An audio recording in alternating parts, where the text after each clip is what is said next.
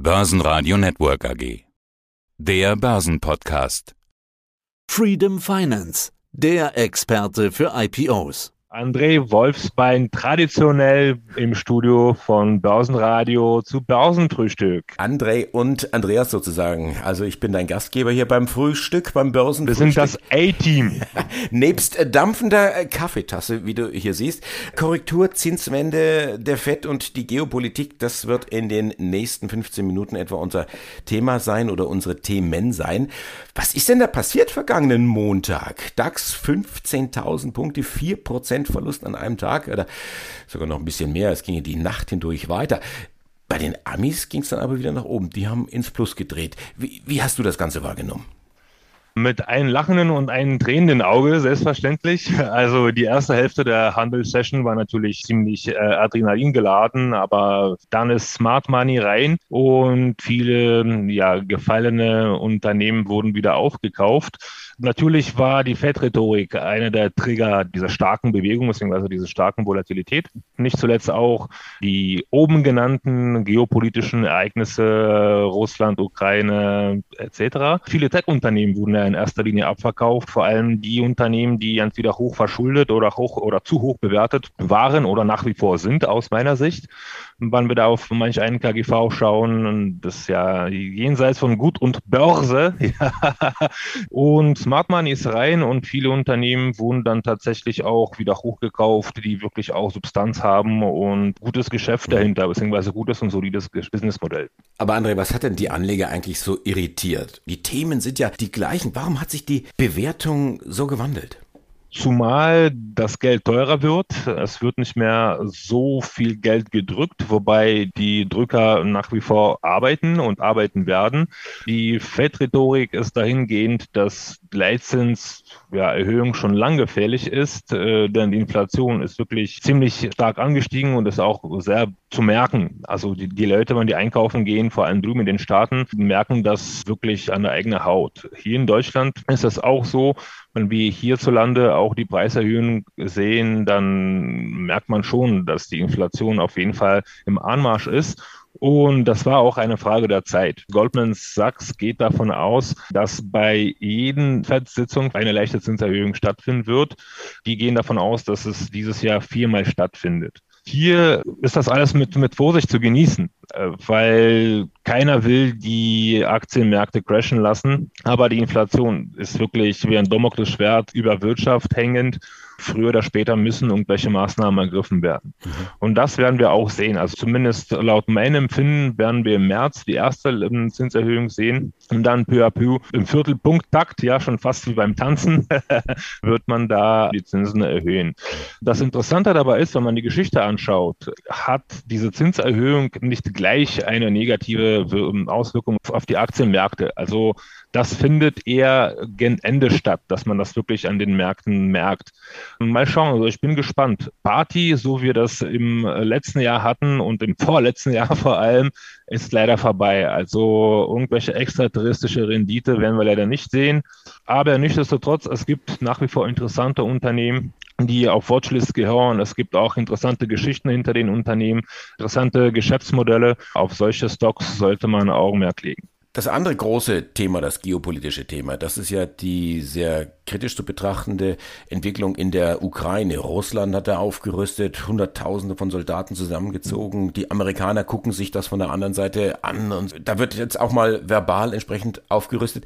Die Anleger, die Menschen, die haben Angst vor einem Krieg. Krieg ist immer, immer schlecht. Aber wie ist denn dein Szenario? Also das Säbeln, Rasseln wird auf jeden Fall weitergehen. Allerdings sehe ich da jetzt nicht unbedingt ein wirkliches Konfliktpotenzial.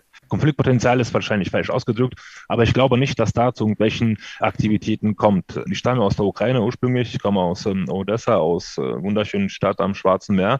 Von daher habe ich da äh, einen Draht zu, sage ich mal, und bin auch von beiden Seiten informiert, ob von der Seite Russlands und äh, meine Frau ist übrigens Russin, von daher also Säbeln, Rasseln wird auf jeden Fall weiter stattfinden. Das wird ein Herd sein, Allerdings sehe ich da jetzt nicht unbedingt äh, Potenzial, dass es zu irgendwelchen äh, Angriffen kommt.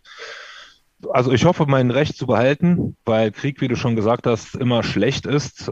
Allerdings sehe ich da jetzt auch nicht unbedingt irgendwelche Auswirkungen auf amerikanische Märkte. ja, also es ist einfach nur Panik und die Panik sollte auf jeden Fall auch mit, ein, mit einem objektiven Auge äh, beäugt werden. Also ich sehe da jetzt nicht unbedingt eine Eskalation. Mhm. Jetzt könnte man natürlich sagen, der Andrei ist der Kenner der Materie. Er selber ist aus der Ukraine. Seine Frau ist Russin. Man könnte sagen, die Frontlinie verläuft bei euch durchs Schlafzimmer. Hast aber schön gesagt, ja. Ihr habt euch lieb. Es gibt da also keine Frontlinie. Also man kann sich vertragen, die Russen und die Ukrainer. Aber wir nehmen das jetzt auch entsprechend wahr als das große Säbelrasseln. Und es gibt da immer verschiedene Seiten dann, dann einer Medaille. Und reingucken in den Putin kann ja keiner. Wie viel Hoffnung ist denn jetzt bei deiner Einschätzung dabei, dass es eben nicht zum Konflikt kommt, weil du da so persönlich auch dann involviert bist? Also ich gehe zu 99,99 Prozent davon aus, dass Putin da jetzt nicht unbedingt diese Schritte wagt, wobei man das auch von zwei Perspektiven betrachten muss. Also warum findet das alles statt? Putin hat sich noch nie ausdrücklich aggressiv gegenüber der Ukraine äh, verhalten. Es geht einfach nur darum, dass die Ukraine in NATO will und dort auch bestimmte Raketen beziehungsweise Rüstungseinheiten aufbauen möchte, was denn Putin natürlich auch äh, ja, gegen Strich ist. Damals bei der Wende, wo in Deutschland auch diese Wiedervereinigung stattfand, man hat der UdSSR versprochen, dass NATO auf gar keinen Fall sich ausweiten wird in Richtung Osten. Leider Gottes war es zumindest den, was ich weiß, war es leider nicht vertraglich festgehalten, sondern es wurde damals Gorbatschow mündlich zugetragen. Also ich kann Position Russlands durchaus verstehen und nachvollziehen. Also ich persönlich bin gar kein Putin-Fan. Also ich bin absolut apolitisch, sagen wir es mal so. Also ich halte nicht viel von Politik und schon gar nicht viel von Politikern. Ich kann mir aber beim besten Willen nicht vorstellen, dass Putin da auf irgendwelche offensichtliche Aggression eingestellt ist. Mhm. Es gibt natürlich auch, wie die Annexion von Krim zeigt, es gibt auch andere Wege, um dort. Wenn ich da gleich reingehe, mir ist jetzt aufgefallen, du hast gesprochen wirklich von der Annexion der Krim. Das ist ja im Prinzip auch so die Lesart und die Redart des Westens. Des Westens, genau. Äh, Russland sieht das ja ganz anders. Die holen die Krim zurück in die russische Föderation. Na, Krim war ja ursprünglich auch immer russisch. Also Khrushchev hat ja damals Krim der Ukraine zugeschrieben äh, als eine gute Geste. Äh, worauf ich hinaus will, also ähm, es fand ja alles durch Referendum statt. Wobei Referendum hin und her, wenn ich mir Putin seine Wahlen anschaue, wo der angeblich mit 148 Prozent gewonnen hat, da hat sich einer wohl die vertan beim Knöpfe drücken. Äh, ich weiß nicht, ob dieser Referendum auch so legitim war. Hm. Ich kann auch aus meiner eigenen Erfahrung sagen, meine Mutter lebt auf der Krim. Ja, also ich bin da wirklich durchaus auch involviert. Es gibt dort zumindest äh, laut Einschätzung meiner Mutter mehr pro-russische Menschen als pro-ukrainische Menschen. Zumal Krim auch davon unheimlich profitiert hat. Also es wird investiert, es wird Infrastruktur aufgebaut, es wurde diese besagte Brücke gebaut, etc. etc. Also die Leute, die auf der Krim sind und dort leben, die Autochtonen sozusagen, die profitieren äh, davon ungemein und freuen sich natürlich. Mhm. Also ist ja interessant, was hier so ganz gemütlich begann als Börsenfrühstück. Genau. Obwohl, obwohl es, war, es war ja nicht gemütlich, was da am Montag passiert ist. Da ging es ja dann ordentlich ab. Wir haben uns dann weiterentwickelt über das Thema Zinsen, Zinswende in den USA, wo wir dann festgestellt haben, beide ja, dauert ja noch einen Augenblick, bis die dann heute tatsächlich dann Rauch aufsteigen lassen. Wir wissen noch nicht, ob er schwarz oder weiß dann weiß sein wird. Jetzt dann der Konflikt in der Ukraine, wo ich jetzt von dir mit ein Stück weit Erleichterung wahrnehme, dass deine Einschätzung als sicher. Also meine objektive, aber meine subjektive Verzeihung, Einschätzung ist auf jeden Fall die. Also ich sehe da. Mit 99,99 Prozent, dass es dann nicht äh, zum Krieg kommt. Also das möchte ich auch gerne glauben. Ah, vielleicht ist das auch Wunschdenken meinerseits, aber kann mir beim besten Willen nicht vorstellen. Zumal die Ukrainer und die Weißrussen, das ist wirklich ein Volk. Ich kann mir beim besten Willen nicht vorstellen, dass da irgendwelche Soldaten in Gräben sitzen und aufeinander feuern, beziehungsweise dass da zu irgendwelchen Blutvergießen mhm. kommt. Wie gesagt, mein Wunschdenken, ich hoffe, mein Recht beizubehalten und Krieg ist immer ja. schlecht. Also was ich auch auf jeden Fall festhalten möchte und nochmal unterstreichen möchte, wir, also jetzt von der Journalistenseite, ob das jetzt die politischen Journalisten sind, sind oder wie ich die Wirtschafts- und Finanzjournalisten. Wir haben natürlich da irgendwo eine Meinung, haben uns belesen. Das ist im Prinzip der Blick von außen.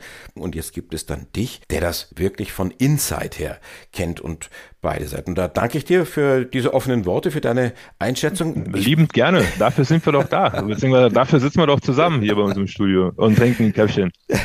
Und äh, vielleicht können wir noch ganz kurz zurück zur, zur Börse kommen. Ihr bei Freedom Finance, ihr seid ja ganz dicht dran, schreibt das euch auf die Faden am, am IPO-Markt. Genau, absolut richtig. Wie ist denn derzeit das Börsenumfeld für Neulinge? Also einige IPOs sind jetzt im Kontext der volatilen Zeit abgesagt worden, was ich auch nachvollziehen kann. Wir erwarten dieses Jahr viele interessante Sachen, unter anderem auch Klarna, unter anderem auch Reddit. Lamborghini hat auch annonciert, dieses Jahr an die Börse zu gehen. Mal schauen. Also bis dato haben haben wir nichts in der Pipeline, was ich da auch so präsentieren konnte, aber wir warten gespannt auf die nächsten Quartale und schauen wir mal, wie viele IPOs und vor allem was für IPOs da oder was für Unternehmen sich da ans Parkett trauen.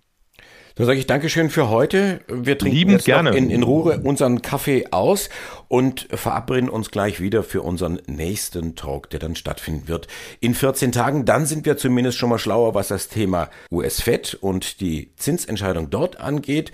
Und hoffentlich ist auch das Thema Ukraine-Russland dann ein bisschen mehr entspannt. Und die hören auf das, was André Wolfsbein hier im Börsenfrühstück von Freedom Finance und Börsenradio Network gesagt hat. Herzlichen Dank und auf Wiederhören. Das Börsenfrühstück mit Freedom Finance. Mehr unter freedom24.com. Börsenradio Network AG. Die Expertenmeinung.